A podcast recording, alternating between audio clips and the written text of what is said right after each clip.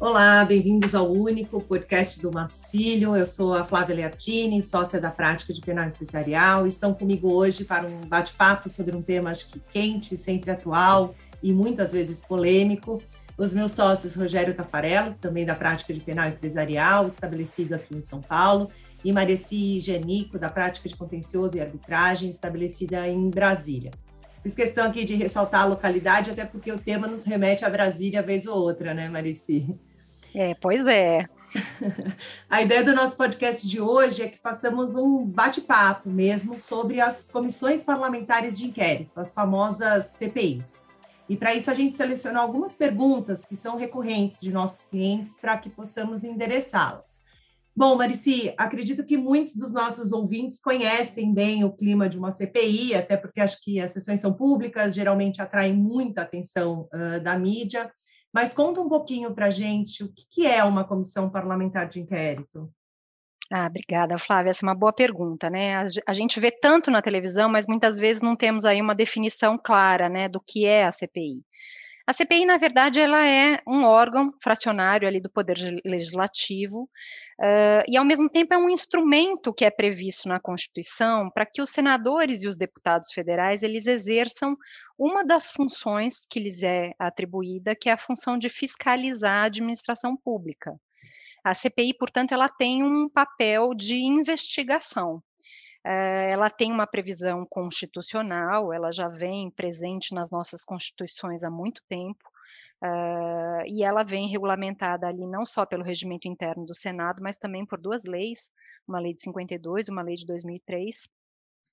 É, e esse instrumento, a CPI, ela tem um caráter temporário, ela é constituída de acordo com o ato da sua criação. Esse ato ele já vai estabelecer ali qual é o fato que vai ser apurado, o número de membros que vai, vai participar da, da CPI, o seu prazo de duração e também uh, o limite ali das despesas que serão realizadas. E é claro que esse fato a ser investigado é um fato revestido de interesse público e deve estar dentro do âmbito de competência legislativa e fiscalizatória da casa que, que vai fazer, que vai conduzir essa investigação. Né? Então, nessa medida ali, a gente tem que respeitar as matérias pertinentes ao âmbito da Câmara dos Deputados, uh, do Senado Federal, enfim, das casas legislativas, para que elas não extrapolem muito a sua uh, competência. É, acho que é importante também lembrar, e aí talvez o Tafarel consiga me complementar aqui, que as CPIs são órgãos tipicamente políticos, né? E nessa medida a gente vê aí frequentemente alguns embates que fogem um pouco uh, das suas finalidades, né? Uh, mas uh, desde o seu processo ali de aprovação, instalação até a sua deliberação final. É, ele é muito permeado ali por discussões muitas vezes políticas, né? Tem uma função muito híbrida. Tem razão, claro, Marici. De fato, se trata uh, de uma investigação, sem dúvida, de, um, de um inquérito, tanto que chamamos frequentemente a CPI de inquérito parlamentar, a doutrina também assim chama no Brasil, fora do Brasil, mas é uma investigação que ela tem uma natureza política, embora ela também tenha impactos, evidentemente, jurídicos durante a, a, o seu próprio desenvolvimento e posteriores à sua conclusão. Né? A gente vai falar, acho que um pouquinho mais para frente, sobre os possíveis resultados da CPI. Eh, então, a gente tem repercussões jurídicas em cada ato da CPI, eh, como em outras investigações, inquéritos criminais ou investigações de órgãos administrativos diversos. Eh, mas a gente tem a gente tem aí esse lado político que torna a CPI um eu diria, um bicho diferente e exige, inclusive, das pessoas uh, físicas e jurídicas chamadas a, a, a, intervir numa CPI e dos, e dos seus advogados uh, uma atenção a mais para a repercussão política, mediática, reputacional e, de novo, a repercussão jurídica que possa a CPI acarretar. E acho que, diante dessa repercussão toda, o que a gente discute muito é quais são os poderes né, da, da, da CPI. É, e eu gostaria de saber um pouquinho de vocês quais são eles, né, e quais são os poderes reservados só aos juízes, ou seja, que não podem ser praticados pelos parlamentares. Essa questão é bastante interessante também, porque disse, né, que as comissões parlamentares de inquérito elas têm é, amplos poderes de investigação e que esses poderes eles são próprios das autoridades judiciais. Mas a gente sabe que essa expressão é bastante criticada também, né, pois é, esses poderes eles não só são restritos à competência de cada casa, mas eles também não se equiparam aos poderes que as autoridades judiciais têm na prática, né? Eu acho que a gente pode dizer que o limite da tarefa investigativa dessas comissões é a cláusula de reserva de jurisdição, né? Acho que na CPI vigora lá a ideia de que é inerente ao poder, ao poder que delibera o direito de inquirir, então cabe à CPI apurar eventos de interesse público, uh, realizando as, as diligências que, que julgar necessárias, convocando uh, pessoas a deporem, tomando o depoimento de qualquer autoridade, inquirindo testemunhas, ouvindo indiciados, é, enfim, praticando ali uma série de, de atos investigativos mesmo, é, mas existe uma limitação uh, em que será necessária a intervenção do judiciário para determinados atos uh, em que só o juiz vai ter aquela, aquela possibilidade de prática de determinados atos, como, por exemplo, um, eu diria aqui que as comissões parlamentares de inquérito não têm poderes para determinar a exibição de documentos particulares, por exemplo, né? Então, somente de órgãos públicos. Uh, também não pode determinar busca e apreensão sem autorização judicial. Então, assim, ela tem determinadas limitações. É, vale a gente lembrar a, a cláusula, Marici, que você comentou de reserva de jurisdição, uh, ela está presente em vários pontos da, da nossa Constituição, e basicamente o que se quer dizer com isso, eh, para quem for menos familiarizado com o tema, eh, é que sempre que uma medida investigativa eh, viola direitos fundamentais de pessoas, de cidadãos, pessoas podem ser pessoas físicas e pessoas jurídicas, aliás, não só os cidadãos, pessoas físicas, é preciso ter uma mediação de uma autoridade judicial, em sentido estrito, portanto, juiz de direito, autorizando que se faça, por exemplo, uma busca e apreensão dentro do domicílio de alguém, dentro do escritório de uma empresa, para ou obtenção de documentos, informações. A, CPI ela pode requisitar é, como sabemos, documentos de órgãos públicos e, e, e, atenção para o sentido da palavra, né? requisitar, a requisição é uma ordem, né? Então a CPI ela pode ordenar que órgãos públicos, sempre lembrando do que a Marici já advertiu aqui, dentro da esfera de competência fiscalizatória da Casa do Congressual, portanto, uma CPI da Câmara dos Deputados ou do Senado Federal não poderá requisitar documentos de um ente privado ou de um ente que não integra a administração pública federal. Né? É, mas uma CPI estadual pode, sim, requisitar documentos é, de um ente que integra a administração pública do mesmo Estado, é, mas não poderá fazê-lo em relação a órgão da administração federal. Né? Por quê? Porque aqui a gente também tem um outro princípio, o princípio federativo, né? que, que, que deve ser respeitado se a CPI quer obter documentos de uh, órgãos, uh, empresas ou pessoas particulares, o que, que a CPI deve fazer? A CPI deve representar para um juiz de direito fundamentadamente para que o juiz de direito decida também fundamentadamente se é o caso de ele sim decretar uma busca e apreensão de documentos uh, e obtenção de informações. Outro exemplo, condução coercitiva. pode a CPI é, determinar a condução coercitiva, o Supremo Tribunal Federal recentemente julgou que, é, aliás, em plena consonância com o Código de Processo Penal, o que se dizia há muitos anos, já estava no CPP desde sempre, é, que condução coercitiva é medida excepcionalíssima que só o juiz de direito pode decretar em casos excepcionais, né? e não poderá, portanto, a CPI. Né? A CPI, no entanto, pode decretar quebra de sigilo, tem, pode, inclusive, ir até determinadas localidades, é, pode a CPI nomear, o presidente da CPI nomear uma subcomissão de integrantes da CPI para ir até um determinado local, um outro estado dentro da federação para obter documentos, para discutir algum assunto, ou mesmo para inquirir pessoas, como já aconteceu, tem precedentes para isso.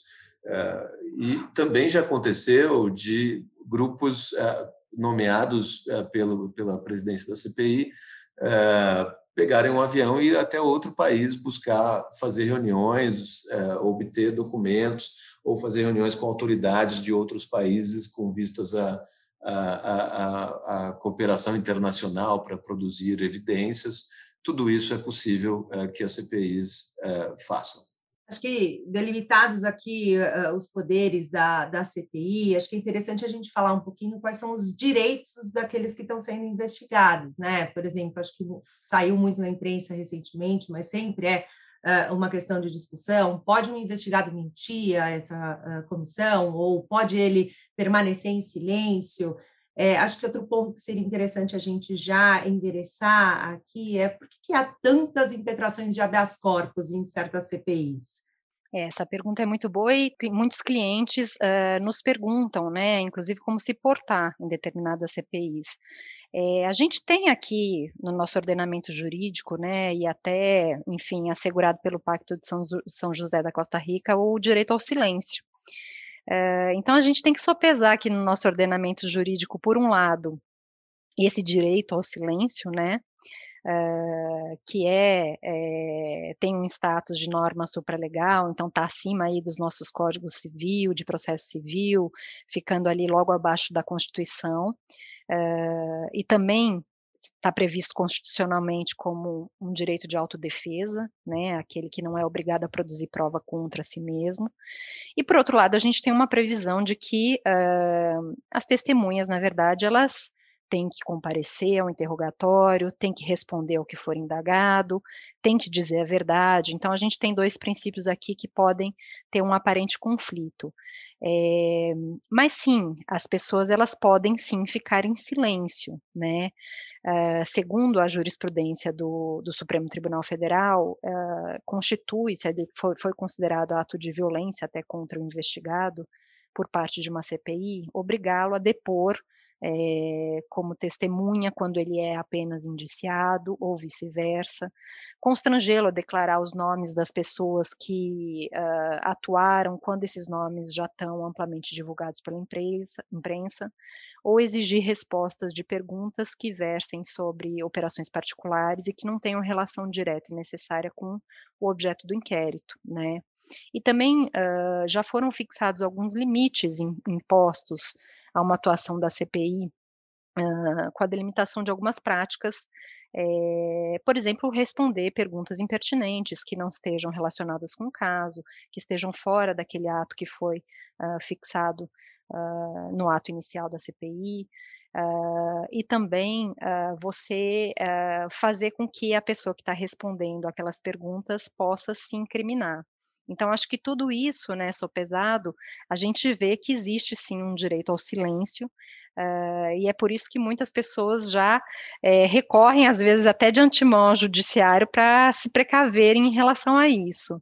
É, eu acho particularmente muito interessante a gente eh, olhar para CPIs à luz do, da garantia do direito ao silêncio e o direito à não autoincriminação. Né? O, o Brasil, a gente tem até uma uma normatização é, e uma interpretação desse direito até mais generosa do que em alguns outros países, porque aqui a gente não tem, por exemplo, o crime de perjúrio, que em outros países tem, outros tantos não tem, não estamos sozinhos, é, mas pensando aqui no exemplo dos Estados Unidos, lá o direito ao silêncio é garantido a todos, mas se a pessoa resolve falar, ela é obrigada a dizer a verdade, em qualquer circunstância, seja como testemunha, como investigado.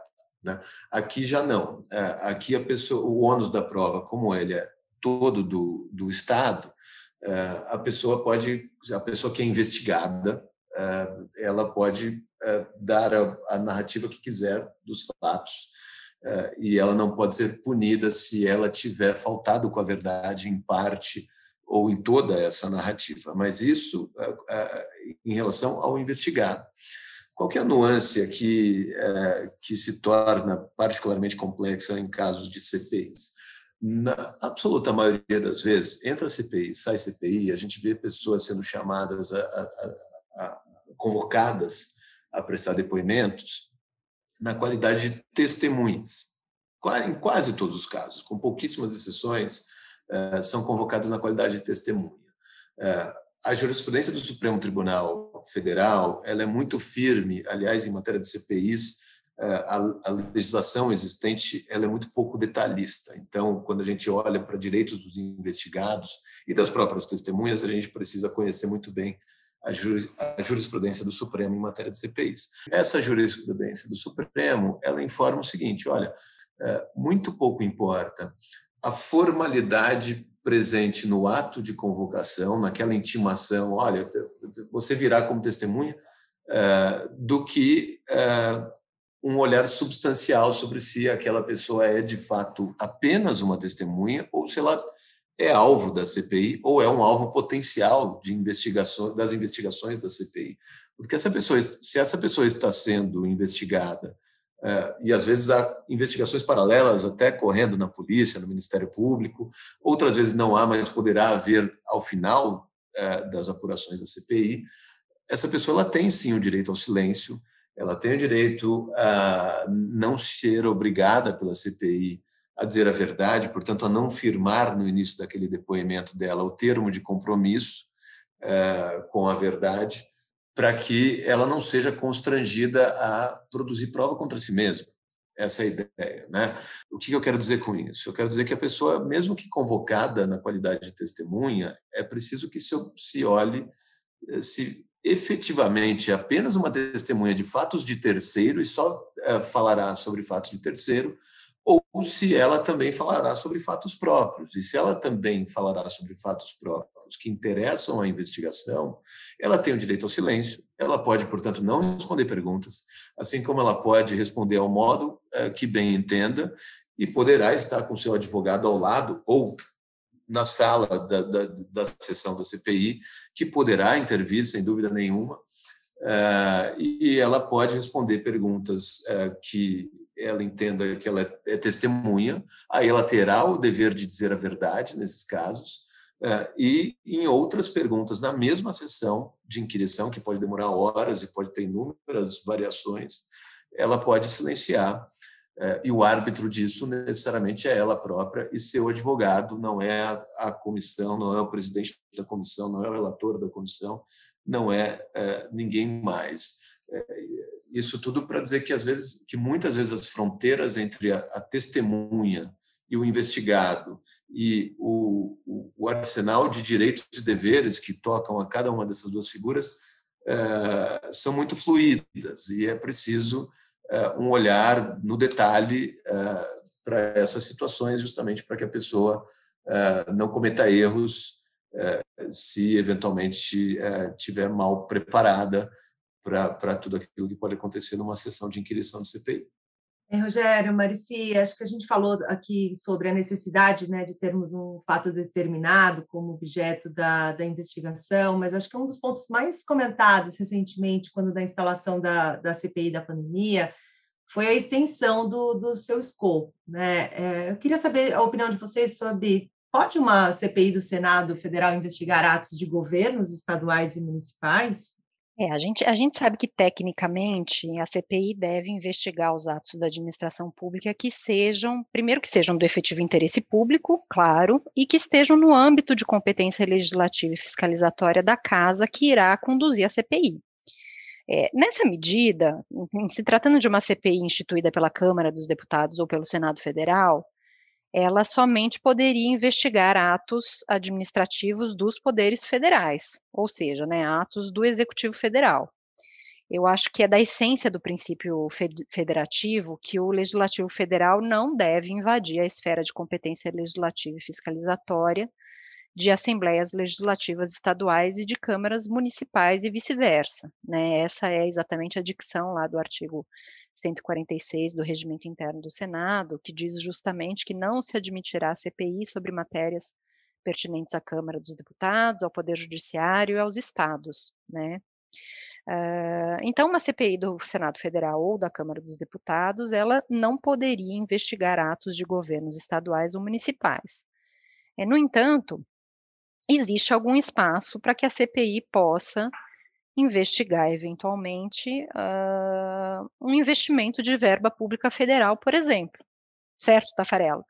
Certo, sem dúvidas. E essa foi a, a, solução dada pelo próprio presidente do Senado na CPI do momento, né, que é a CPI da pandemia, uh, tendo em vista todo o jogo ali de pressões que, que, que havia em torno disso, uh, por parlamentares uh, do governo, da oposição, os independentes, na tentativa de acomodar todos esses interesses é, o que se fez foi, é, e compreendendo que não é possível, como você acaba de comentar aqui, Marici, que uma CPI do Senado Federal investigue atos dos estados, ele se recordou do fato de que há investimentos, há verba federal investida em políticas e programas de saúde estaduais, municipais, distrital, desde sempre, né? não é só no contexto da pandemia, mas desde sempre foi assim. É assim que funciona eh, o Sistema Único de Saúde, é assim que funciona a competência concorrente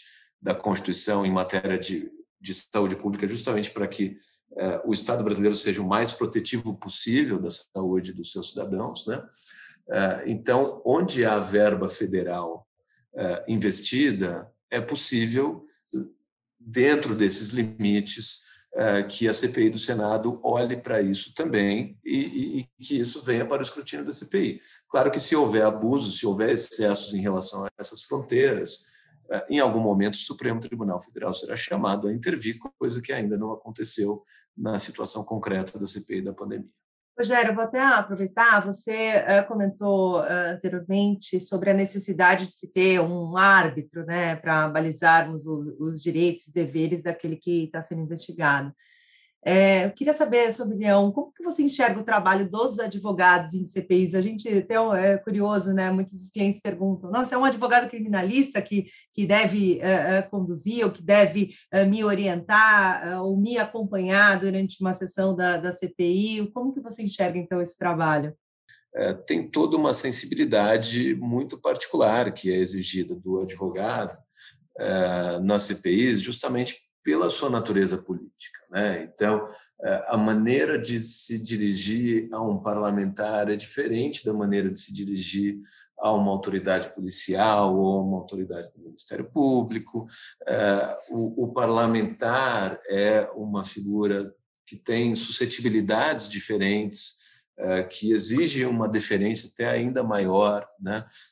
porque ele representa uma instituição, um poder da República e muitas vezes o parlamentar eh, tem eh, que a instituição está em, nele mesmo, né? E, assim, e, e para além disso, eh, tem todo o, o, apelo midiático de CPIs, umas mais que outras, é verdade. Acontecem muitas CPIs todos os anos sem chamar tanta atenção da mídia, né? Mas esse, esse, essa repercussão na esfera de, de reputação de clientes, pessoas físicas e jurídicas, é potencialmente ainda maior em casos de CPIs do que investigações criminais ou processos judiciais uh, tradicionais, sem prejuízo do fato de que, ao final da CPI, poderá haver investigações criminais e processos judiciais diversos. Né? Uh, é, é preciso também atentar para a conveniência, por vezes, inclusive a necessidade de uma atuação integrada com empresas de análise de risco político, é, e assessorias de comunicação e gestão de crise, que muitas vezes enxergam nuances que o profissional jurídico, em sentido estrito, não enxerga sozinho, né? é um trabalho todo nesse sentido multidisciplinar. Né? É, o advogado ele precisa ter preocupação até com a linguagem gestual é, dos seus depoentes e de si próprio, eventuais outros assessores, é, que compareçam à sala de sessões da CPI, é, e essa preocupação é, em maior medida, é, necessária numa CPI do que em audiências judiciais. A atenção às prerrogativas do advogado também, o profissional precisa ser muito conhecedor das suas prerrogativas, porque existe uma tendência à exacerbação dos poderes próprios pelos membros da CPI, né? tem casos históricos famosíssimos de desrespeito à atuação do, do advogado, até voz de prisão é, para advogado que, que estava apenas aconselhando seu cliente a fazer uso do direito constitucional ao silêncio. Já aconteceu, aliás, mais de uma vez, todo mundo lembra o caso mais emblemático lá na CPI do Banco Central, em 1999, mas houve outros casos também. É, E, e, o advogado também deve saber que o menos é mais, né? Ele tem que intervir só quando seja devido mesmo. Apenas, acho que só uma curiosidade, uh, Rogério, a gente está falando, obviamente, aqui de, de CPI hoje, mas executivos de empresas podem ser convocados só por CPI ou por outras comissões também? Veja, como a Clarice comentou lá no começo, né, a CPI é mais um dos muitos órgãos fracionários do Poder Legislativo, né, e, e, e é também mais uma das muitas comissões temporárias que o Poder Legislativo uh, tem uh, previstos lá no artigo 58 da Constituição Federal e nos respectivos regimentos internos de Câmara, Senado, Assembleias Legislativas. Uh, e entre essas outras comissões, a gente tem lá a Comissão de Direitos Humanos, comissões permanentes, né? Comissão de Assuntos Econômicos, eh, em que, por vezes, está se, estão se discutindo temas ali eh, que os parlamentares entendem relevante ouvir eh, diretores de determinadas empresas e, convocam essas pessoas para serem ouvidas. Noutras vezes, né, Marici, estabelecem-se ali, criam-se comissões temporárias de acompanhamento de certos assuntos ou crises que estejam acontecendo. A gente já trabalhou nisso, inclusive, é, crises que estejam acontecendo num certo setor da economia ou com um certo contingente populacional, em que há, claro, o interesse é, do ente federativo é, envolvido, né? E, e, a gente já aconteceu da gente ser procurado nem faz muito tempo, dois anos atrás, pelo CEO de uma grande empresa, uma companhia aberta brasileira eh, que tinha sido convocado a, a, prestar um depoimento numa dessas comissões temporárias de acompanhamento de um assunto específico ali. Não dá para a gente entrar em detalhes, eh, porque a gente não entra em detalhes dos casos em que a gente atua. Mas para esse, esses casos também, a preparação é parecida em relação ao que eu acabei de falar para em, tocante a CPIs, né? porque são órgãos políticos, há uma politização das perguntas, por vezes tem que se fazer ali um mapeamento. Olha, peraí, quais os, os parlamentares que estarão presentes, é, quem é do governo, quem é da oposição, quem pode ter um interesse, quem é do, do, daquela localidade, daquela região, pode ter um interesse X, Y, Z, é, que para a gente tentar antever que tipo de perguntas virá e poder respondê-las da melhor maneira possível, da maneira mais esclarecedora possível, justamente para é, compreendendo que o legislativo ali está tentando cumprir o seu papel é, fiscalizador, como a Marici é, nos comentou também no início dessa conversa, é, e nós, como cidadãos e como é, representantes, muitas vezes, de empresas privadas, estamos tam, também cumprindo nossos papéis de, de prestação de informações e de transparência em relação à atuação de cada um, mas, mas existe e acontece corriqueiramente, eh, voltando à pergunta, Flá, eh, de, de, de haver essas convocações para que se compareça e se prestem depoimentos em outras comissões do Poder Legislativo, sim. Bom, acho que a gente tratou sobre o que é a CPI, sobre quais são os seus poderes, eh, os direitos dos investigados, e para a gente finalizar o nosso bate-papo aqui de hoje, quais são os possíveis resultados de uma, uma CPI? Bom, essa acho que eu posso assumir aqui. É, a CPI, na verdade, a gente viu essa altura já, né, que é um instrumento de investigação, e acho, eu gostei muito de uma expressão que o Tafarello usou, uh, que é que a CPI é um instrumento de investigação que tem uma natureza híbrida, né, já que existe ali uma atuação política, é, com repercussões que são tanto políticas quanto jurídicas, né. É, falando um pouco de procedimento, Uh, a gente sabe que, observando ali aquele prazo final previsto, né, desde, desde o ato de instalação da, da CPI, uh, o relator ele tem que apresentar um relatório final que vai ser aprovado, né, ele deve receber um voto favorável da maioria dos membros da CPI. A CPI, então, envia esse relatório final aprovado à mesa do Senado para conhecimento e para providências do plenário.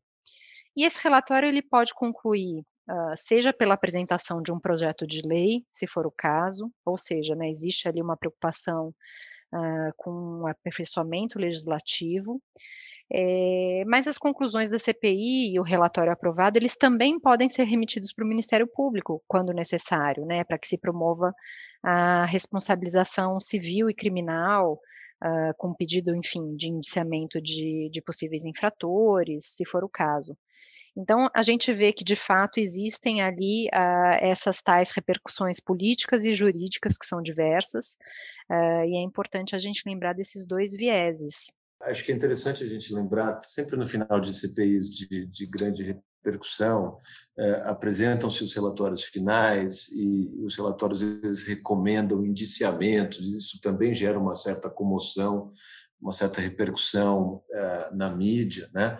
Eh, acho que é preciso a gente lembrar que esses indiciamentos eles são ali recomendados, não necessariamente gerarão repercussões eh, jurídicas em todos os casos, até porque o Ministério Público é o titular exclusivo da ação penal no, no, no direito brasileiro. Né? Então, mesmo o indiciamento, o ato de indiciamento em um inquérito policial, eh, por exemplo, não vincula a providência que o órgão do Ministério Público posteriormente vai tomar. O, e, o, e o promotor de justiça ou procurador da República pode perfeitamente promover o arquivamento daquela investigação seja no inquérito policial ou seja a investigação parlamentar, eh, se ele entender que não tem suficiente eh, provas para promover uma ação penal contra alguém.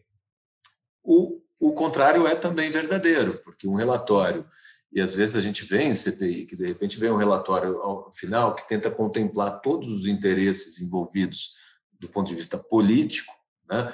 Eh, e não se requer ou não se recomendam indiciamentos, eh, ou novas providências. Sem prejuízo, esses relatórios são enviados ao Ministério Público, muitas vezes federal, estadual, Polícia Federal, muitas vezes esses relatórios são enviados a diversos órgãos. E o promotor ou procurador da República, ali com atribuições para promover eventual ação penal, pode entender que há, sim, prova de materialidade, ou seja, de existência de crime, e indício suficiente de autoria para oferecer uma denúncia criminal contra alguém e, portanto, requerer a instauração de uma ação penal contra alguém. Né? Ah, então, acho que vale também esse, essa, essa lembrança mais aqui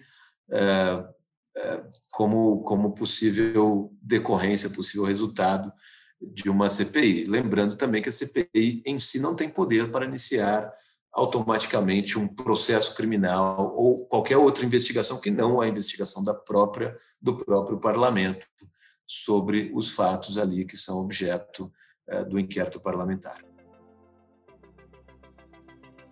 Agradeço especialmente aos nossos ouvintes também, lembrando que no nosso portal único vocês encontrarão mais material sobre esse tema e outras análises uh, jurídicas relevantes.